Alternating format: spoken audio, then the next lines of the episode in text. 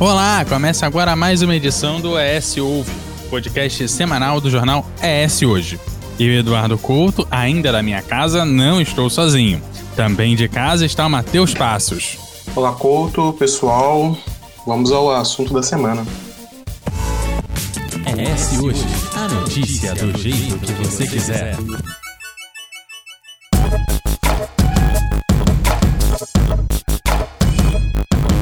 Entre 6 e 9 minutos é possível realizar inúmeras atividades, como por exemplo subir 540 degraus de uma escada ou fazer exercícios físicos em casa para queimar calorias. Por outro lado, nesse curto espaço de tempos, encontramos um número obsceno em relação à violência de gênero. Em 2019, o país registra um estupro a cada 8 minutos, aponta a 14ª edição do Anuário Brasileiro de Segurança Pública, divulgada em outubro do ano passado. Quando a gente faz um recorte e fala apenas dos dados do Espírito Santo, foram registrados 1.726 estupros em 2019, incluindo estupro de vulnerável e a tentativa de estupro.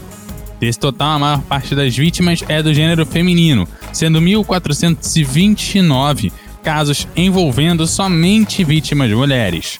Fora isso, 187 ocorrências foram registradas como tentativa de estupro. Bom, para falar sobre o crime de estupro, a fim de entendermos suas particularidades na legislação, como também a burocratização do cuidado à vítima, o certo e o errado no termo estupro culposo, aquele que ganhou repercussão com o caso Mariana Ferrer, também entender o projeto de lei que queria trazer à tona o bolso estupro, que veta o aborto e dá auxílio a vítimas e o direito de interromper a gravidez em casos de estupro, nós recebemos nesta semana o doutor em Direito e professor de Direito Penal, Israel Jório. Israel, seja muito bem-vindo.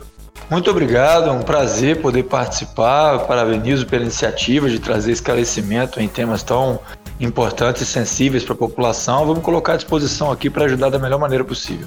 Bom, gostaria de começar, Israel, te pedindo que nos explique o que diz a legislação brasileira sobre estupro, estupro de vulnerável e o aborto, um assunto que a gente vai entrar em detalhes mais à frente, para a gente começar essa conversa. Bem, nossa legislação tem uma, uma matéria de crimes contra a dignidade sexual que prevê diversas formas de abuso. Então a gente vai fazer uma primeira separação conforme que a gente chama no direito penal de sujeito passivo, que é a vítima do crime. Nós temos então, como você até bem ressaltou no começo aí, um grupo de crimes destinados né, à punição de infrações cometidas contra pessoas não vulneráveis. São as pessoas que têm 14 anos de idade exatos ou mais e que não apresentam vulnerabilidades. Não são pessoas incapazes de se defender por problemas mentais ou por outro estado de afetação mental, como por exemplo a intoxicação por álcool ou outras substâncias semelhantes. De outro lado, nós temos um outro grupo de crimes que se destinam exatamente a punir as infrações contra pessoas que são vulneráveis. Essas pessoas que são menores de 14, que têm uma impossibilidade física de se defender né, por uma intoxicação ou algo do gênero, e também portadoras de doenças mentais incapacitantes. E aí a gente tem é, uma figura de estupro colocada em cada setor desses que eu comentei. Tem um estupro é, que tem, não tem uma denominação é, mais extensa como estupro comum ou não, chama apenas estupro, está no artigo 213 do Código Penal e se refere aos crimes cometidos contra pessoas que não são vulneráveis. Então, no caso do estupro, se exige o emprego de violência ou grave ameaça. A pessoa é constrangida, forçada a praticar conjunção carnal, que é a penetração do órgão sexual masculino na cavidade vaginal, ou outro ato libidinoso, Aí você tem uma imensa variedade de possibilidades de outros atos libidinosos que tenham alguma relevância semelhante a esse da conjunção carnal. De outro lado, nós temos o estupro de vulnerável, colocado no setor dos crimes cometidos contra vulneráveis, e lá você tem uma total dispensa de violência ou grave ameaça contra a pessoa. Exatamente porque nós estamos falando de pessoas que são vulneráveis, portanto, estão muito suscetíveis né, a todo tipo de abuso, elas podem ser abusadas sem jamais tomar conhecimento de que estão sendo alvo de exploração sexual. Então ali você dispensa completamente as figuras da violência ou da grave ameaça. Com relação ao aborto, nós temos três figuras típicas, três tipos penais na nossa legislação que falam sobre aborto.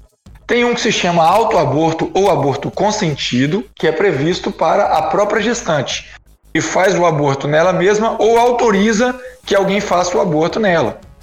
Nós temos o aborto praticado com consentimento da gestante, que aí é para a pessoa que, com o consentimento da gestante, realiza o procedimento abortivo, e temos o aborto realizado sem o consentimento da gestante, é para essa hipótese em que a vítima ela não é, fornece qualquer espécie de autorização ou consentimento, e aí o aborto é realizado contra a vontade dela. Normalmente se utilizam meios violentos ou fraudulentos para isso acontecer. A possibilidade de se realizar licitamente o aborto no Brasil é restrita porque você tem apenas duas permissões legais expressas. Você tem uma permissão que nós chamamos de aborto sentimental ou humanitário, que é esse em que a mulher acaba ficando grávida em razão do crime de estupro. E nós temos também o chamado aborto terapêutico ou necessário, que se caracteriza quando não há outro meio de salvar a vida da gestante.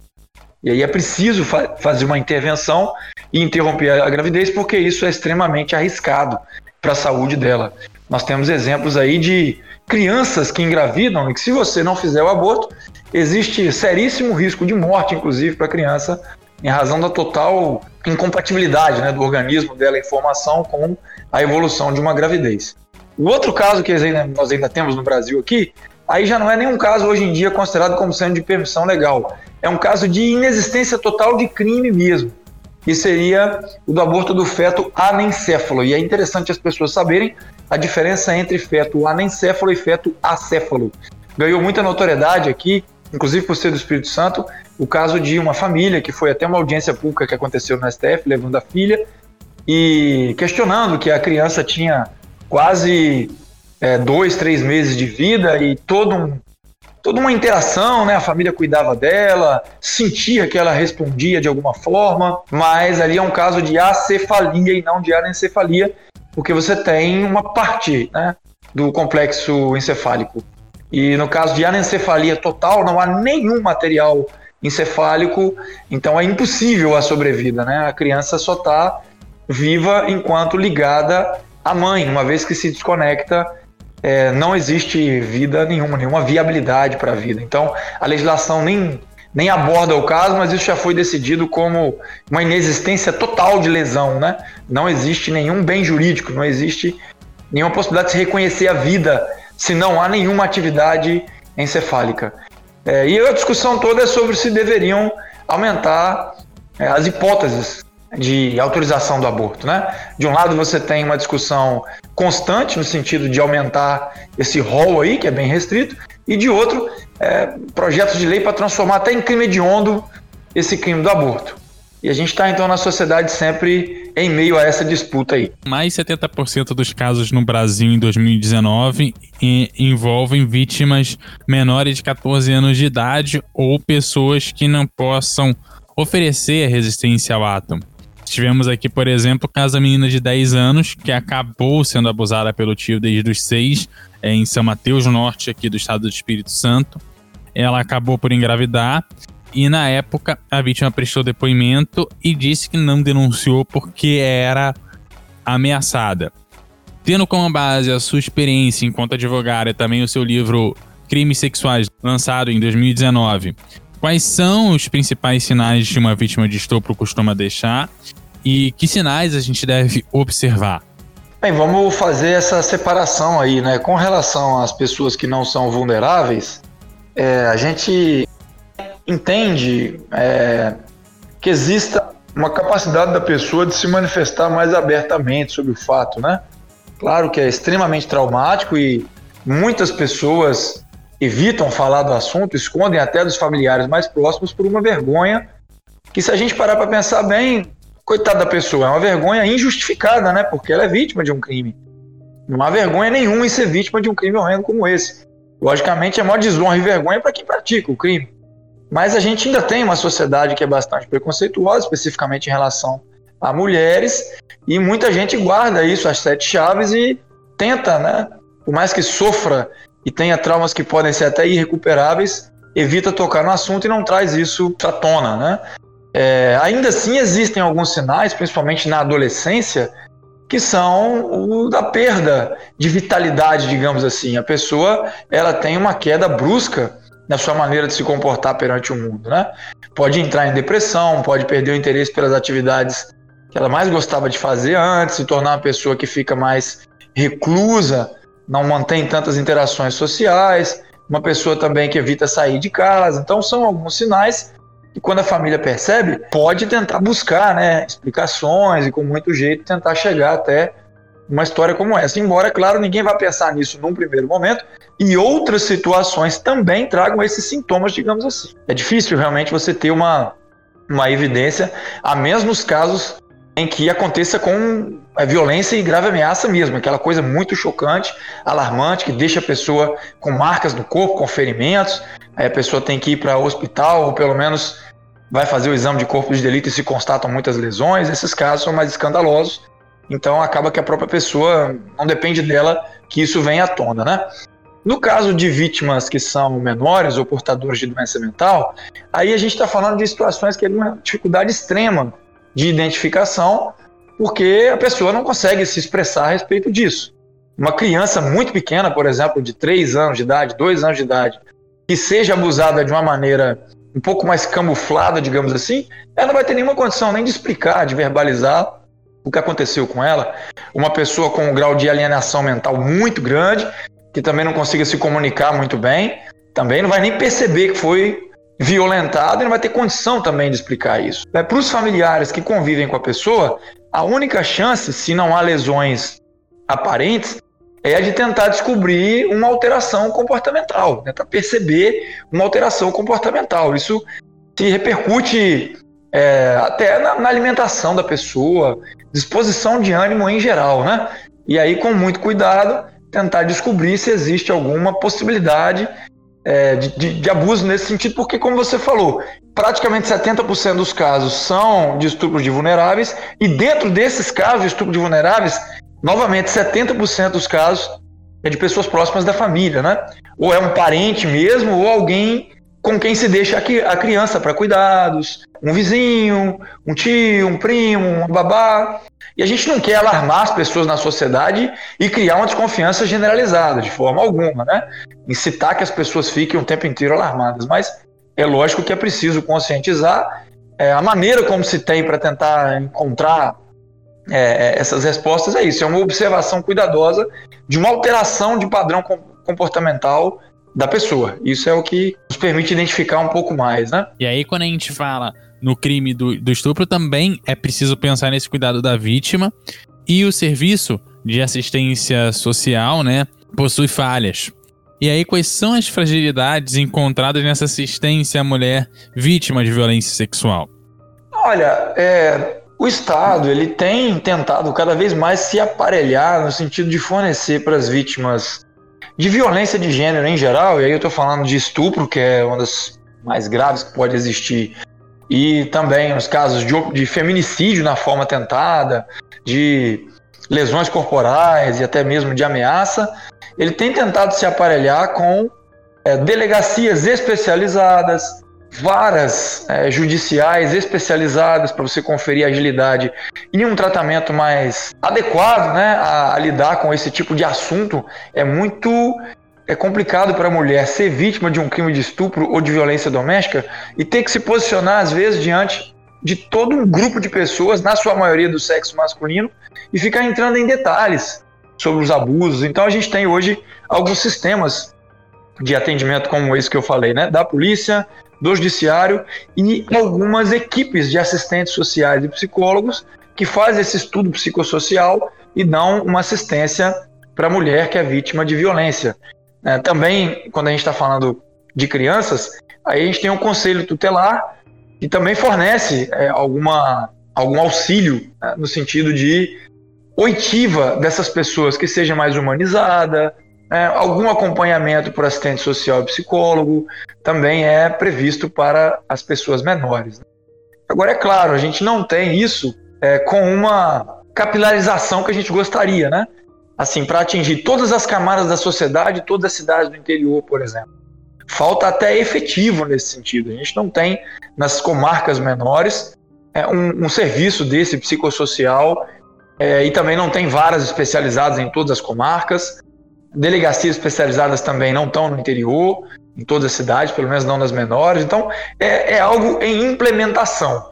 Mas, assim, algo de, de importante já está sendo feito, o Estado já identificou essa necessidade e já tem investido nesse sentido. Portanto, a expectativa é de que isso venha a melhorar nos próximos anos.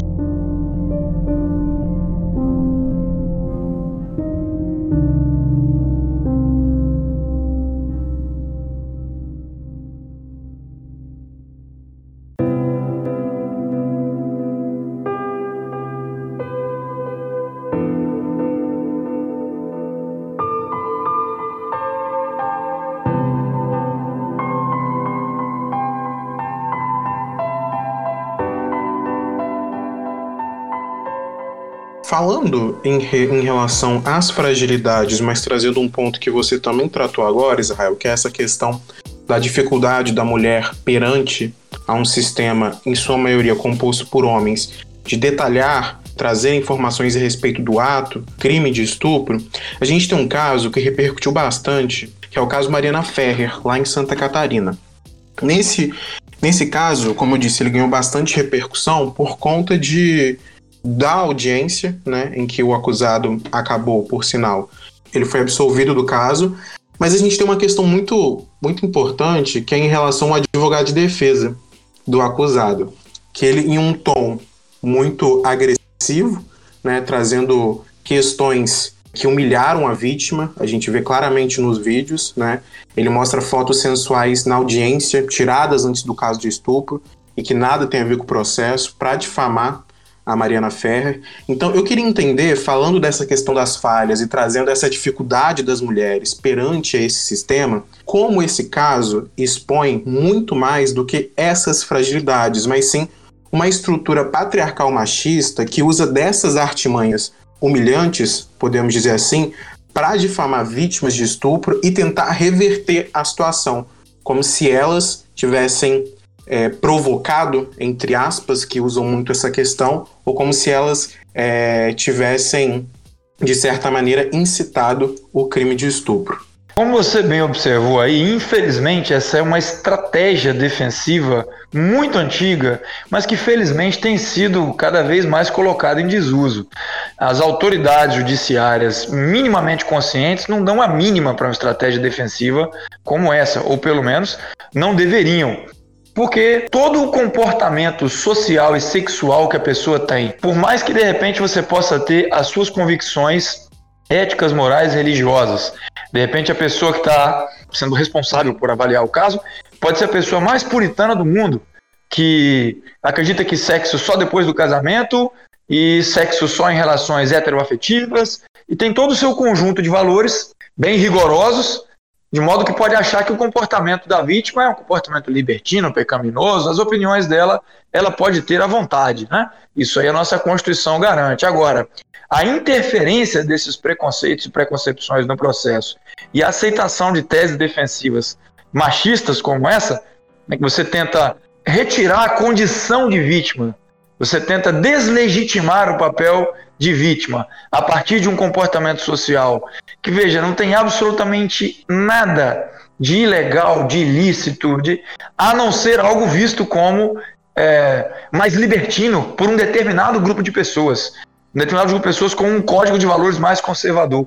Você usar esse tipo de estratégia, tentando fazer parecer que uma pessoa é, porque tem fotos sensuais ou porque tem parceiros sexuais eventuais, né, sexo casual, ou porque essa pessoa é, tem um histórico de ser uma, uma mulher que tem uma vida sexual mais ativa, tem vários parceiros. Tudo isso aí é fruto de um resquício de um machismo muito entranhado né, na mentalidade da maioria das pessoas com esse código de valores mais conservador na sociedade.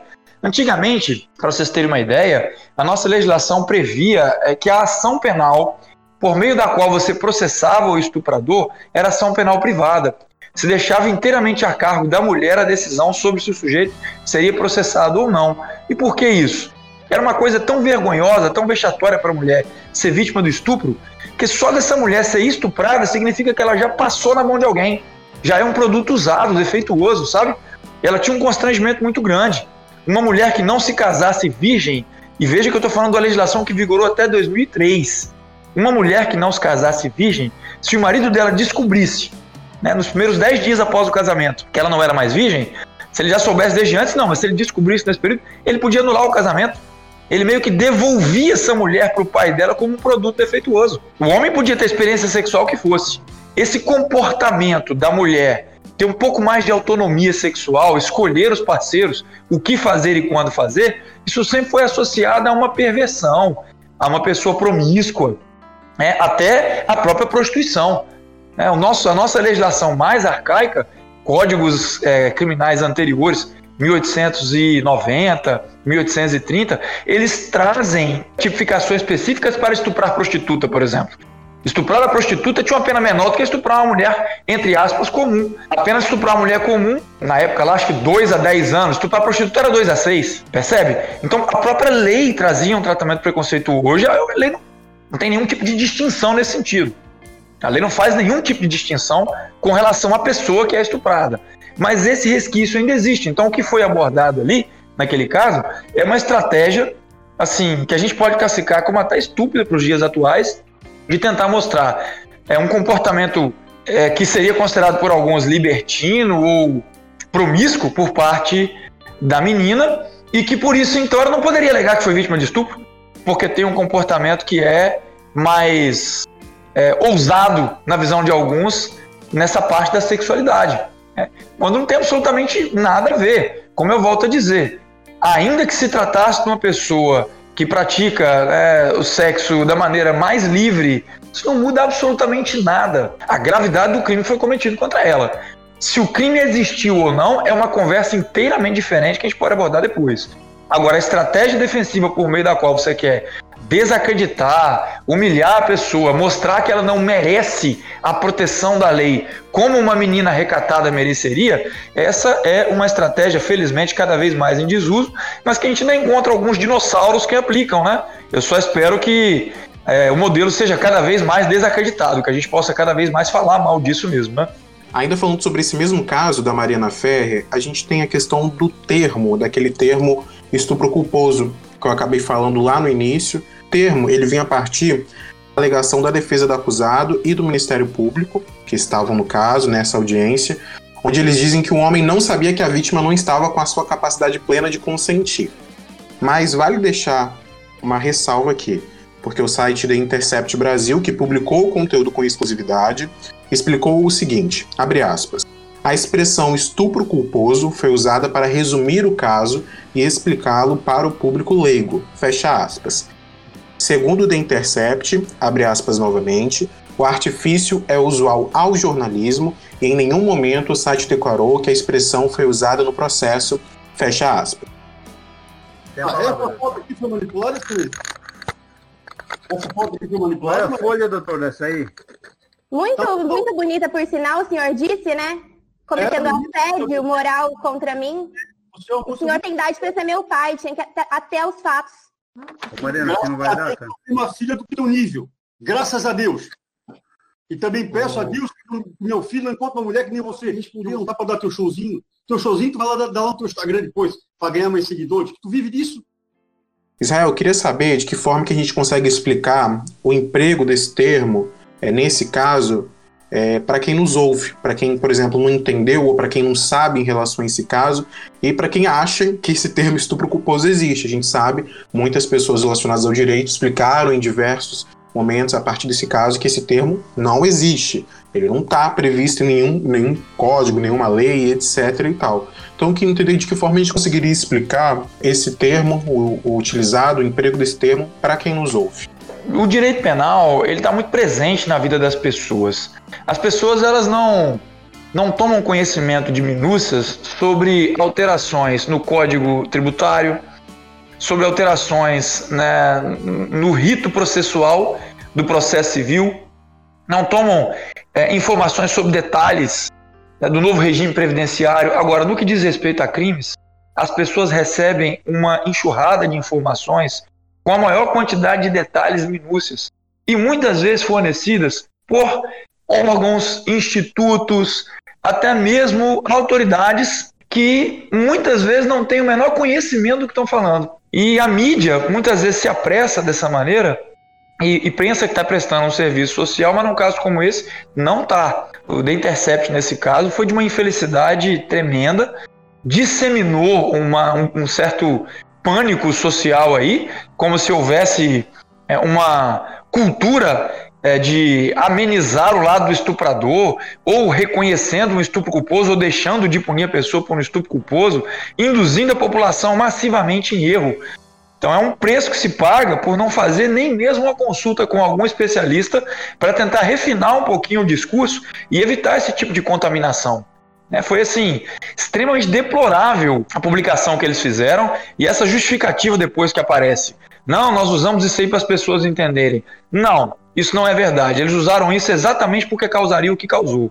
Causaria comoção massiva as pessoas ficariam, como ficaram, extremamente alarmadas e enraivecidas. Então, isso não é uma estratégia de comunicação. Isso é uma estratégia de espetacularização e baixa, assim, de extremo mau gosto. Né? Isso é, é quase que publicidade, o, o que eles fizeram com esse caso aí.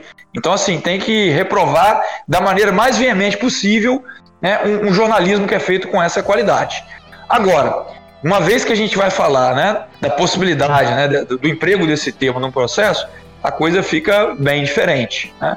Ou pelo menos depois o site realmente apareceu e disse que não, não houve o emprego. E o que acontece também é o seguinte, pessoal, veja, hoje a gente tem centenas de milhares de comentaristas desse, desses assuntos que tocam a nossa vida diariamente, como eu falei, nas redes sociais. Você tem centenas de milhares de comentaristas de direito penal no Instagram e no Facebook, por exemplo, e no Twitter. A quantidade de artistas, de pessoas famosas, de políticos, sem nenhum conhecimento de direito penal, que chegaram execrando isso que aconteceu e falando e formando opinião, que quem vai formar mais opinião? Um professor de direito penal que tem um livro que está indo para a terceira edição desse assunto aí, mas tem mil seguidores no Instagram, ou um artista que tem 8 milhões de seguidores no Instagram. Percebe?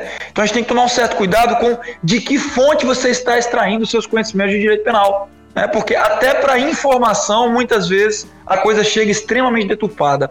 Por isso é importante ter um trabalho como vocês estão fazendo. É permitir um espaço um pouco maior para que a pessoa tenha oportunidade de dar conhecimentos um pouco mais preciso, tentando usar uma linguagem acessível, mas sem se distanciar tanto do que é a técnica. Né? Porque, caso contrário, as pessoas vão continuar repetindo. No caso do estupro culposo, o que acontece é o seguinte: eu comentei com vocês aqui que uma das possibilidades de que se configure o estupro é de que se use violência ou grave ameaça contra a vítima. Nesse caso, a Mari Ferrer ela não era uma pessoa vulnerável por si. Não é a pessoa menor de 14 ou portadora de problemas mentais. Se ela tivesse dado o consentimento dela, não teria problema nenhum na relação sexual e ela jamais afirmou no processo que existiu violência física ou grave ameaça contra ela. Essa acusação não existiu. Percebam então que o crime do artigo 213, o crime de estupro, ele não foi cogitado em momento nenhum. O que se cogitou desde o início foi estupro de vulnerável. Acontece que muita gente nem leu nem a sentença, que tem só 51 páginas, e saiu comentando. Quanto mais o processo, que tem duas mil.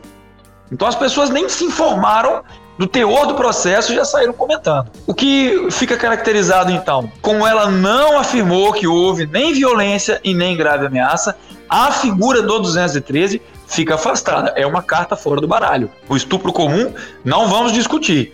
Vamos discutir se houve o abuso sexual dela em razão de um estado de intoxicação por álcool ou outra substância psicoativa que tenha retirado dela a capacidade de consentimento. Uma pessoa que esteja embriagada, e esse termo embriaguez serve para o álcool e também para as outras substâncias psicoativas, por exemplo, se ela tivesse tomado um ácido ou alguma substância até alucinógena, se ela estiver em condição de embriaguez total, ela fica incapacitada, mesmo o consentimento que ela der é inválido. É o consentimento que uma pessoa dá numa condição de embriaguez aguda, assim, é inválido, é inaceitável. E o crime de estupro de vulnerável do artigo 217A do Código Penal fica configurado mesmo assim. O que acontece é que é muito difícil você verificar, primeiro, que a pessoa estava numa condição de embriaguez profunda como essa, né? não é embriaguez, pessoal, é embriaguez profunda. Porque se a gente for classificar como estupro de vulnerável toda relação sexual que acontece em condição de mínima embriaguez, a gente pode chegar, por exemplo, numa casa noturna, passar um cadeado na porta e trancar todo mundo lá dentro. Porque estupro não é só ato de penetração. Qualquer interação libidinosa é, pode configurar um crime de estupro. É, o sujeito que passa a mão pelo corpo da vítima, dá um beijo lascivo, passando a mão pelo corpo, pode configurar um crime de estupro. Então, é, não é para um caso em que a pessoa ingeriu bebida alcoólica ou fez consumo de alguma droga, é para os casos em que existe abuso da condição de incapacidade de outra pessoa. Então a pessoa não pode estar apenas alterada, a pessoa tem que estar incapacitada. E é muito difícil para a gente, posteriormente, chegar à informação sobre o grau de afetação, de intoxicação que essa pessoa tinha no momento da interação sexual. É difícil isso. Então, nesse caso, a primeira dúvida seria essa: o quanto ela estava alterada, porque isso repercute se o consentimento dela é válido ou não. É a primeira, o primeiro questionamento.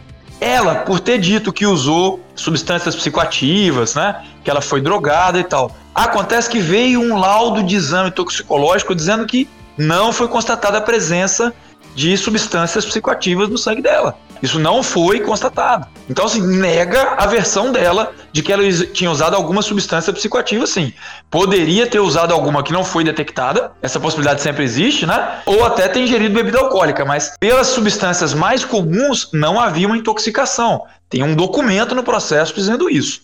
Então fica a palavra dela contra a de um documento. E a outra dúvida, que foi aquela que foi determinante para esse processo, é que não basta que a pessoa esteja alterada nessa condição de profundidade. O parceiro, o outro, tem que ter condições de perceber o grau de afetação. Não pode ser uma situação em que ele está mantendo relações sexuais com alguém que está alterado, mas que aparentemente está bem. Tem algumas drogas que a gente sabe que as pessoas é, usam em algumas festas e tal, que a pessoa tem um comportamento está alterado, mas não está completamente fora de si. A pessoa não está, por exemplo, dando um show, tirando a roupa no meio de todo mundo e fazendo um monte de loucura.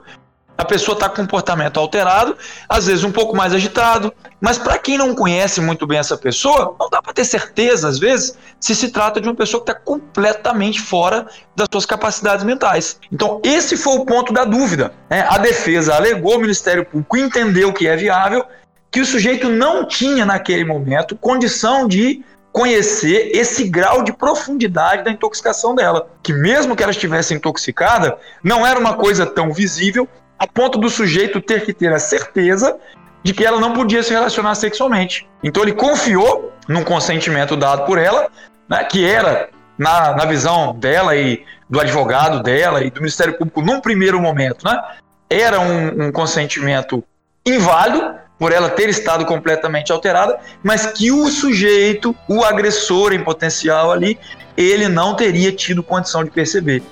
Tecnicamente, pessoal, o nome que se dá a isso é erro de tipo. Está no artigo 20, caput do Código Penal. Não se aplica só ao crime de estupro, de estupro de vulnerável, de maneira nenhuma. Se aplica a todo tipo de crime que vocês puderem pensar do nosso Código Penal ou da legislação extravagante. Só para exemplificar para vocês. Se uma pessoa te pede para fazer um favor para ela, por favor, você tá indo lá na casa de fulano, leva esse pacote aqui para mim e te dá um embrulho com papel de presente, todo bonitinho, com lacinho e te pede para levar isso. E você, na melhor das boas intenções, pega isso, coloca na sua mochila e vai levando para casa da pessoa. No trajeto tem uma blitz. Para o seu carro e o cão farejador fica louco na sua mochila. Então o policial determina que você abra, ele pega aquele pacote e ali dentro tem um tablete de cocaína ou de maconha. Você está levando droga em desacordo com as prescrições legais, numa grande quantidade, mas sem saber disso. Como se prova que você não sabia disso? Isso é uma questão muito complexa. Mas o nosso Código Penal ele determina que se ficar caracterizado que a pessoa não sabia, então você tem um erro de tipo. Ela realizou um crime sem ter a condição de saber que aquilo configurava crime e, portanto, não responde por ele. Faltou o dolo, que é esse elemento subjetivo, esse elemento do conhecimento a respeito do que ela fazia. Saber que está transportando droga. E no caso dele, saber que está praticando relações sexuais com uma pessoa que está em condição de vulnerabilidade. Como não existe estupro, estupro culposo, exatamente porque não existe o estupro culposo, é que o sujeito foi absolvido. Porque o erro de tipo ele pode ser vencível ou invencível. É, quando ele é um erro vencível, a gente está dizendo que a pessoa errou, Mas se fosse mais cuidadoso um pouco, mais atencioso um pouco, poderia ter acertado. Então ainda existe uma, uma parcela de culpa dela. De outro lado, quando a gente diz que o erro é invencível, é porque a pessoa errou e erraria de qualquer jeito. Tendo em vista as circunstâncias, né, não tinha como ela chegar até o conhecimento do crime que ela estava cometendo, como nesse exemplo que eu dei para vocês. Tem por que você supor que uma pessoa que não tem nenhum comportamento anormal ou criminoso vai te pedir para levar droga embrulhada, disfarçada de presente. Não, tem, não é um contexto suspeito. Então é aí que eu, que eu quero chegar. Entendeu-se que ele talvez pudesse ter sido mais atencioso e talvez até pudesse ter chegado a esse conhecimento do grau de profundidade dela. Mas como não havia a certeza do julgador sobre esse ponto, com base no chamado indúbio pro réu, ele foi absolvido. E se vocês quiserem discutir também indúbio pro réu, é algo extremamente relevante, porque as pessoas têm um preconceito em relação a isso e é preciso que elas compreendam. Ele foi absolvido porque existia uma dúvida razoável sobre se ele sabia da condição de embriaguez dela ou não. Não se afirmou que ele não sabia, afirmou-se que existia uma dúvida e com base na dúvida ele foi absolvido. Isso, pessoal, não é um ato de machismo nesse ponto. A gente pode ter 300 pontos de machismo nesse processo, mas usar o indúbio pro réu é uma obrigação do, do julgador em qualquer caso que ele chegue com dúvida. Trazendo um adendo para essas questões que você acabou de, de colocar aqui, esses pontos por si só, eles, a gente sabe que um caso de estupro, em muitas, muita, na maioria dos casos, é algo que fica muito no íntimo, não se tem provas propriamente ditas, porque como no caso de uma menina de 10 anos, por exemplo, estuprada pelo tio durante 4, isso é algo feito dentro de casa, onde não tem uma câmera, por exemplo, de vigilância é, registrando aquele, aquilo. Isso com o tempo, caso a vítima não não faça uma denúncia, isso com o tempo vai, né, vai perdendo e quando vou fazer um exame, por exemplo, acaba não sendo constatado. Em muitos casos, o que fica, o que resta é a palavra da vítima, é a palavra de quem sofreu eu queria entender se esses pontos que, que você acabou de colocar, eles não podem por si só, né, como você disse, é algo que está lá, que pode ser usado né, na, na defesa do, de quem está sendo acusado. Mas isso por si só não deslegitima, por exemplo, a palavra da vítima, que em muitos casos é o que tem de prova em, em, em prol a vítima, em prol a quem foi estuprado, em prol, em prol a quem sofreu com aquilo? Não, essa pergunta é muito boa e um tema muito interessante da gente discutir. Veja que o que eu falei para vocês aqui não é um dispositivo que se aplica ao crime de estupro apenas. Eu dei até o exemplo da questão do tráfico de drogas, ele é genericamente previsto para todo tipo de crime que vocês puderem pensar e imaginar. Se, por exemplo, eu desse uma arma carregada na mão de um de vocês e dissesse, vamos dar um susto no nosso amigo aí, o Eduardo vai dar um susto no Matheus. Então eu dou uma arma na mão de um, digo que é de brincadeira, digo que é uma arma de mentira e digo para dar um susto. Quando na hora você puxa o gatilho e mata seu amigo. É um erro de tipo. Nós podemos discutir se ele é vencível ou invencível, ou seja, se você vai responder por homicídio culposo ou não vai responder por crime nenhum, mas é um erro de tipo, está previsto na nossa legislação. Se você vai convencer o julgador de que houve efetivamente o erro, é uma outra história. Mas uma vez que isso está previsto para todos os crimes, Dá para você dizer que este é um instituto machista ou preconceituoso. Isso é previsto para todas as infrações penais. O que acontece é que a gente teve, a partir desse caso, exatamente pelo pânico que a publicação infeliz do The Intercept produziu, é uma é, crença de que a palavra da mulher não vale nada no processo. A palavra da vítima não vale nada. E na prática, se você buscar observar o comportamento dos juízes e tribunais, ou seja, da jurisprudência como um todo, a palavra da vítima tem um peso diferenciado, formidável. De maneira geral, você consegue condenar uma pessoa exclusivamente com base na palavra da vítima. Esse é o padrão, tá, pessoal? O padrão não é o contrário. Esse caso da Mari Ferrer foge completamente do padrão. E eu vou dizer por quê. A gente vai ter alguns elementos para tentar, pelo menos, chegar a uma explicação do porquê isso aconteceu. Agora, para que as pessoas não se sintam muito alarmadas e a mulher não se sinta muito desprestigiada com isso, de maneira geral, uma palavra da vítima que seja coerente, coesa, firme, ela tem o poder de condenar o sujeito, mesmo sem esses outros elementos de prova, como as marcas que são deixadas, né, as marcas corporais, testemunha, porque normalmente não há testemunha mesmo. Isso acontece em locais fechados, a quatro portas, né? Então, de fato, o que você tem de constante nos crimes sexuais é a palavra da vítima. Ter uma confissão do acusado, ter uma prova testemunhal é excepcional. Né? Não é uma coisa com a qual você possa contar. Então a palavra da vítima tem realmente um peso diferenciado, mas eu volto a dizer, tem que ser uma palavra firme, livre de contradições, porque afinal de contas, nós de outro lado estamos pensando na vida de um ser humano que, se for inocente, vai ser acusado de um dos piores crimes que existe, vai ser jogado na cadeia e dali a vida dele acabou. Literalmente acabou. Ele vai na cadeia, está sujeito a todo tipo de abuso, porque as pessoas têm que entender que existe um código no sistema prisional aí de intolerância total contra estuprador, que é outro mito que existe no Brasil, cultura de estupro. Infelizmente, esse é outro termo extremamente infeliz que se usou. Existe no Brasil uma cultura do machismo muito grande. Isso existe mesmo. Cultura do machismo.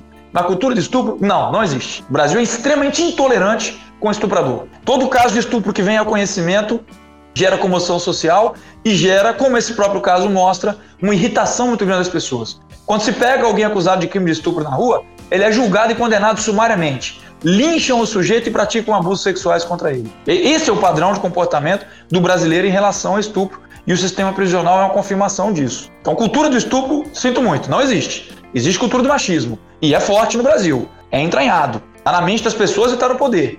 Mas a gente não pode desinformar as pessoas, né? chamando de cultura do estupro o que não é. Então, voltando aqui. Nesse caso, as pessoas ficaram completamente alarmadas com isso, pensando que a palavra não vale nada. Coitada da menina. Aí ela passou de mentirosa, falou que foi estuprada, no final das contas o cara foi absolvido. Do que, que valeu a palavra dela? Como eu estava dizendo, a gente tem que ter uma certa responsabilidade porque você está jogando a vida de alguém na fogueira. Como o laudo dela deu negativo e não se constatou a presença de substância psicoativa, a versão dela foi desmentida. A versão dela foi completamente afastada. Então, as pessoas têm que entender, no caso dela, a palavra dela foi enfraquecida em razão disso. Como é um caso que ela não alegou que foi violência ou grave ameaça, ela alegou uma circunstância que é muito mais objetiva, porque pode ser provada por um exame, quando o exame deu negativo, a palavra dela ficou enfraquecida demais. É, Jael, quando você fala dessa questão da vítima e dessa questão da palavra da vítima, mesmo com peso e tal, como é que a gente coloca a gente enquanto imprensa e a gente que busca fazer esse programa não só como forma de conscientizar as pessoas, mas também como uma forma de que é, uma pessoa que está sendo vítima desse tipo de crime perceba que está sendo vítima e que ela vá e faça a denúncia, né? Que tem essa questão de ter a denúncia, como é que a gente mostra para essas pessoas que a palavra dela tem força e que ela não vai chegar lá e vai ser tratada igual a Mariana Ferrer foi tratada no caso dela, né? Que ela vai ter voz, que ela vai ser ouvida e que a pessoa, claro, vai ser julgada e se realmente tiver é, feito crime, vai ser condenada mas que ela não vai ser tratada como uma mentirosa ou que a, as palavras dela não vão ser levadas em consideração. Veja, se tem uma coisa que a gente pode afirmar categoricamente sobre o caso da Mariana Ferrer é que o juiz e o promotor foram extremamente omissos durante a audiência quando deixaram o advogado tripudiar sobre ela. Esse talvez seja o ponto de maior segurança, porque a gente tem imagens sobre isso, a gente viu o que aconteceu. Eles depois apareceram dizendo que fizeram várias intervenções, censuraram o advogado algumas vezes, mas para mim isso pouco importa, porque se eles censuraram 30, deviam ter censurado 60 então, porque eu assisti várias vezes em que o advogado foi grosseiro com a menina e desrespeitoso. Então, ali não é um parâmetro normal, porque realmente pegamos ali por azar um juiz e um promotor que agiram de maneira que foram muito omissos, né? Agora, é, a mínima experiência ela mostra que a mulher tem um acolhimento, uma presunção de veracidade muito grande nas suas palavras. Quando ela vai a uma delegacia da mulher e é atendida, quando ela vai a um ministério público e é recebida e ouvem as palavras dela, aquilo de maneira geral é tomado como verdade sim. A mulher não precisa ter esse medo. Só o que não pode acontecer é a contradição. Só o que não pode acontecer é, é, a pessoa, às vezes, ficar, às vezes até por vergonha, guardando algumas informações que podem fazer falta no caso dela. Você entende? Então, quando a pessoa deixa de dar alguma informação ou quando ela se contradiz, às vezes até por uma dependência psicológica do próprio agressor, ela fala, mas ela ameniza. Ela fala, mas ela retira o que ela disse. Isso pode enfraquecer o discurso dela. Mas eu estou afirmando para vocês tá? tanto na esfera policial, quanto do Ministério Público, quanto dos juízes e tribunais. Uma palavra firme e coerente da vítima tem um peso formidável e leva, de maneira geral, à condenação, sim. Não é um medo que a maioria das pessoas deve ter. Que a mulher não se cale quando for vítima de abuso sexual em razão disso. Isso é muito importante que as pessoas saibam. Falem sim, mas falem com firmeza e destemor. Porque você tem que ir com tudo. Tem que falar toda a verdade e com tudo. Muita gente, vamos dizer, coloca o pé no freio porque fica até com pena do próprio agressor. Porque normalmente é alguém da família. Né? Então não pode ser assim. É claro que nada pode ser inventado ou acrescentado, mas tudo tem que ser dito da maneira como aconteceu, com os detalhes. Isso vai levar à condenação do agressor na imensa maioria das situações. Qual a importância, pegando esse gancho que o Eduardo trouxe, é, de, de se ter nesse sistema cada vez mais mulheres atendendo mulheres, o que por sua vez pode gerar uma empatia e pode fazer com que a vítima se abra de maneira muito mais por completo, como por exemplo ela se abriria com um homem que está atendendo. Por isso, não gerar essa questão que você trouxe, de um depoimento muitas vezes que pode se contradizer pela vítima com vergonha, ter omitido uma informação que para ela é vergonhoso. Então, qual a importância de se ter cada vez mais mulheres e um amparo de empatia em relação à vítima para que ela consiga de forma clara, de forma completa, dar um depoimento com detalhes e que por si só possa,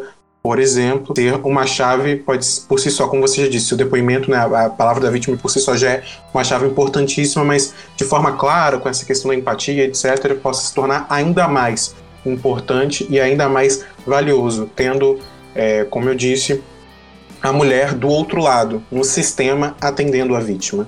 Olha, eu sou um democrata, assim, absolutamente convicto. Então, eu sou uma pessoa que defende a igualdade na maior medida possível. Né? Eu sou um defensor ferrenho da igualdade. Tá? De gênero, de identidade e de orientação sexual, em relação a todas as faixas etárias. Eu tenho uma visão bem rigorosa com relação a isso. Mas veja que a gente de fato tem faticamente na nossa sociedade alguns grupos que ainda são mais vulneráveis, que ainda são mais marginalizados. E a nossa legislação, as nossas autoridades, elas devem agir no, no sentido de tentar equilibrar um pouco essas coisas, né? tentar colocar, porque não adianta a gente no discurso dizer que é todo mundo igual, se na prática o tratamento não tem sido esse. Apesar disso, eu vou dizer para vocês que essa medida de colocar mulheres para atender mulheres, né, isso num primeiro momento é bom, eu acho que a gente está é, numa fase que é muito recente ainda, né, essa preocupação estatal com isso, uma fase de implementação de uma mentalidade. Então, como primeiro momento, isso é interessante, para que a mulher se sinta mais confortável, para que ela tenha mais segurança de se abrir, de falar toda a verdade. É, uma, é um, um, sentimento de acolhimento que é maior. Ela não se sente tão julgada, né? Então, isso é realmente importante. Mas eu vou dizer para vocês que, num longo prazo, não é o desejável. Não é o desejável. O desejável no longo prazo é a gente ter um grau de conscientização social tal que qualquer pessoa que seja colocada para atender a mulher a trate com respeito e dignidade. Porque se a gente parar para pensar nessa possibilidade de colocar sempre uma mulher para atender uma mulher, a gente tem que pensar no outro lado também. Até que ponto essa mulher vai ser imparcial ou vai tomar as dores da própria vítima? A gente está tá afirmando aqui categoricamente que somente uma mulher vai tratar outra mulher com respeito e dignidade, eu começo a me preocupar com a parcialidade. Se você colocar um homem ali, então fatalmente ele vai pegar o lado do, do agressor? Então, se você colocar uma mulher, ela fatalmente vai pegar o lado da vítima? Eu não quero a pessoa que pega o lado de ninguém. Eu quero a pessoa que seja absolutamente isenta e imparcial. Neutralidade não existe. Todas as pessoas têm seus valores e seus sentimentos. Mas imparcialidade, que é ouvir os dois lados, dando a cada um o direito de fala, isso sim, a gente precisa, independentemente do sexo, do delegado, do promotor, do juiz. Então, volto a dizer para sintetizar aqui: é importante num primeiro momento, sim, porque a gente está num processo de implementação de uma mentalidade que é muito recente, que não existe ainda, de valorização da mulher. Mas com o passar do tempo, isso não é desejável. Com o passar do tempo, a gente tem que ter um grau de educação na nossa sociedade que qualquer pessoa de qualquer sexo seja colocada ali, trate com o mesmo respeito, tanto o acusado quanto a vítima. Porque o acusado, lembrando, é ainda uma pessoa inocente até prova em contrário. A gente citou o Eduardo, o Couto citou, o aborto ele é permitido quando a gestação é em decorrência de um estupro. Só que a gente trouxe o caso da menina de 10 anos, já citamos aqui, estuprada pelo próprio tio e que ela acabou engravidando. Mas existem três pontos que eu quero chamar a atenção aqui. Existe o conservadorismo, existe a desinformação e tem a burocracia. Três pontos que a gente enxerga nesse caso que com certeza estão presentes em outros casos que não ganham notícia e a mídia diariamente ou pontualmente Eu queria entender de que maneira esses três problemas, o conservadorismo, a desinformação e a burocracia, inibem o acesso ao aborto legal no Brasil, que é um direito da mulher que foi vítima de estupro. Bom, são três pontos muito bons, muito inteligentes que você tocou aí, né? O conservadorismo a gente vai colocar no campo da ideologia. Ideologia a gente não tem muito controle sobre o predomínio dela, porque ela é muito circunstancial. Conforme você tenha determinadas, determinados partidos e, e determinados políticos no poder, vai existir uma certa prevalência de uma ideologia sobre a outra. Então isso oscila muito. É o que a gente tem que ter realmente é a informação. E eu digo para vocês, na dúvida, siga sempre a Constituição, porque esse é o nosso, o nosso documento politicamente sagrado, sabe? Se a religião não pode ser imposta a todas as pessoas, e realmente não pode, cada um tem que ter o direito de professar e exercer sua religiosidade, o único documento que pode ser imposto a todos igualmente é, é a Constituição. Então ela que tem que ser o nosso fiel da balança. Quando eu falo de conservadorismo, eu falo realmente de um discurso que criminaliza e que demoniza a pessoa que quer se submeter ao aborto legal.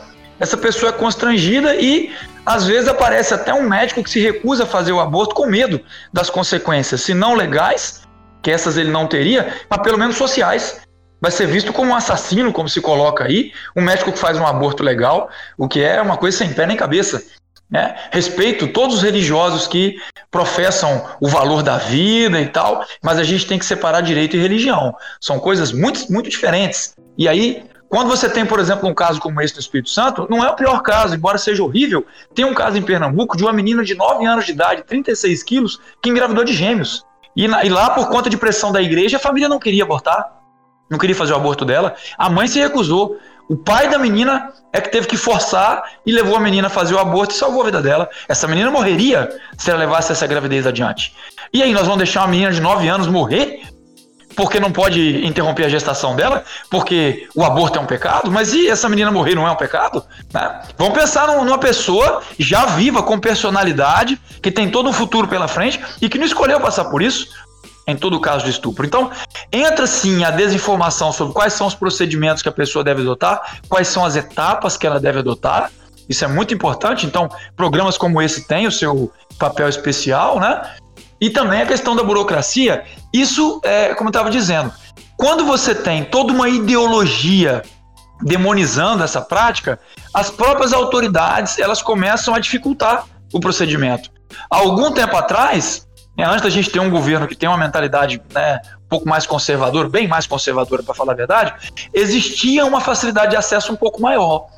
As, as próprias é, autoridades sanitárias e os profissionais da saúde e tal tinham, facilitavam um pouco mais esse procedimento. Você não tinha que chegar lá, por exemplo, com a sentença condenatória de uma pessoa por ter praticado estupro, se colocando ali como vítima para poder conseguir um aborto como esse.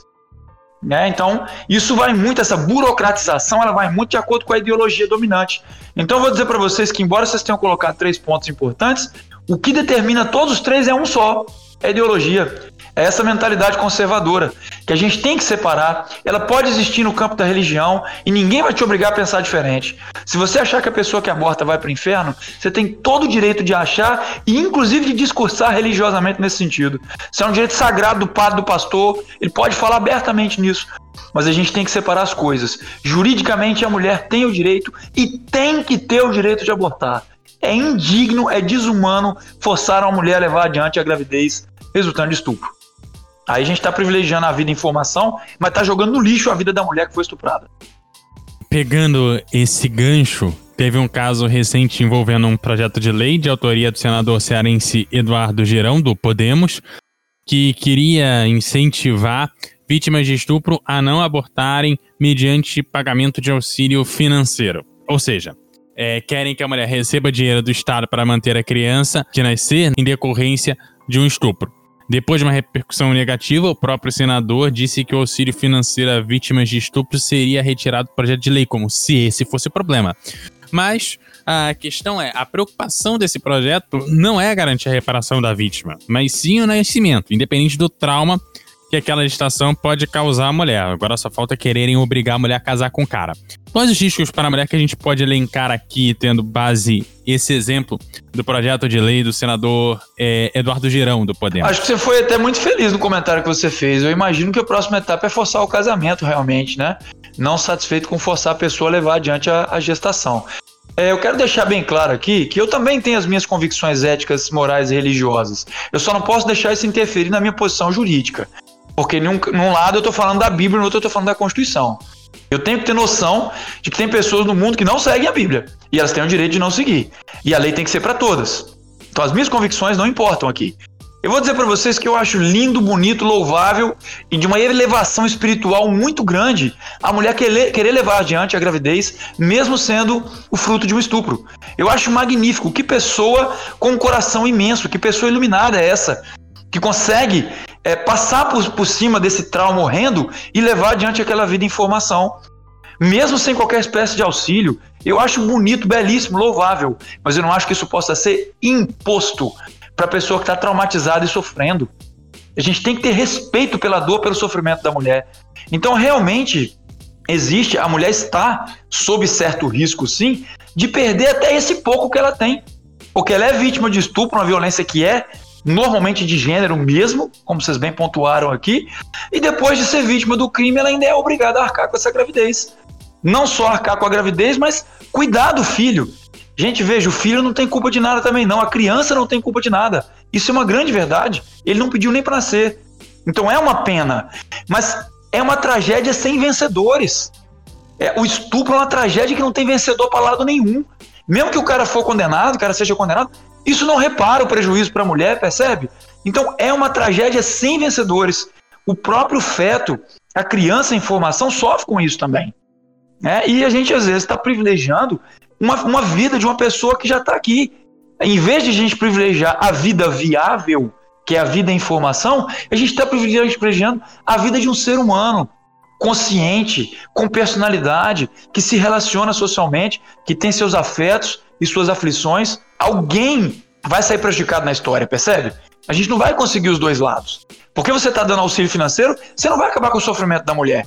Como se o dinheiro fosse o principal problema. Não é, gente. O principal problema é emocional. Então, não adianta vir com bolsa nenhuma de nada, não. Isso é um subterfúgio, como vocês falaram, para forçar o nascimento de uma criança. Mas o que, que adianta forçar o nascimento de uma criança indesejada desse jeito? Que não é indesejada porque ela não tem valor, é indesejada pelo trauma que ela representa. A pessoa vai sofrer durante a gestação inteira e depois vai ficar o quê? Obrigada a cuidar da criança? Gente, a criança não tem culpa, mas a mãe também não. Então alguém vai ser prejudicado, como eu estou dizendo. Se não todas as pessoas, né? Por isso eu, eu, vejo como uma atitude sem pé nem cabeça um projeto como esse em 2021, com o devido respeito.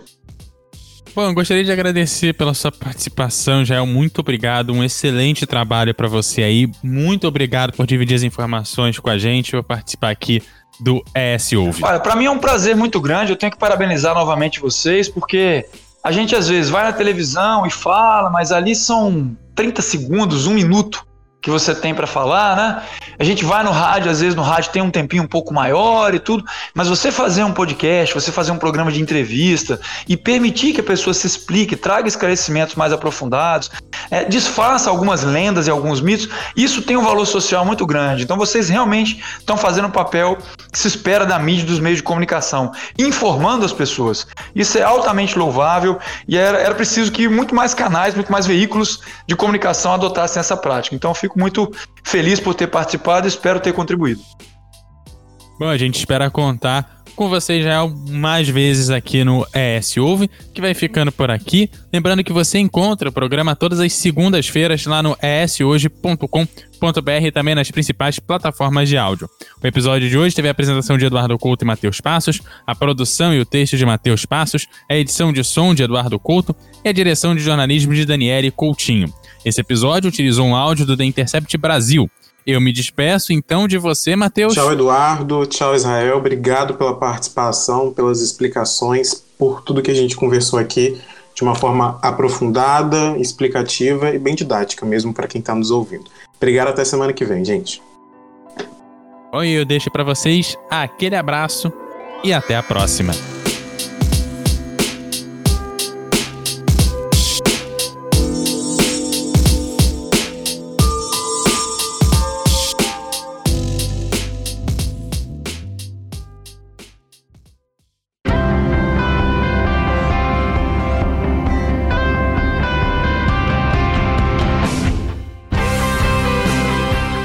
Você encontra o S Hoje nas redes sociais, arroba S Hoje no Twitter, Facebook e Instagram, no canal do YouTube e em shoje.com.br.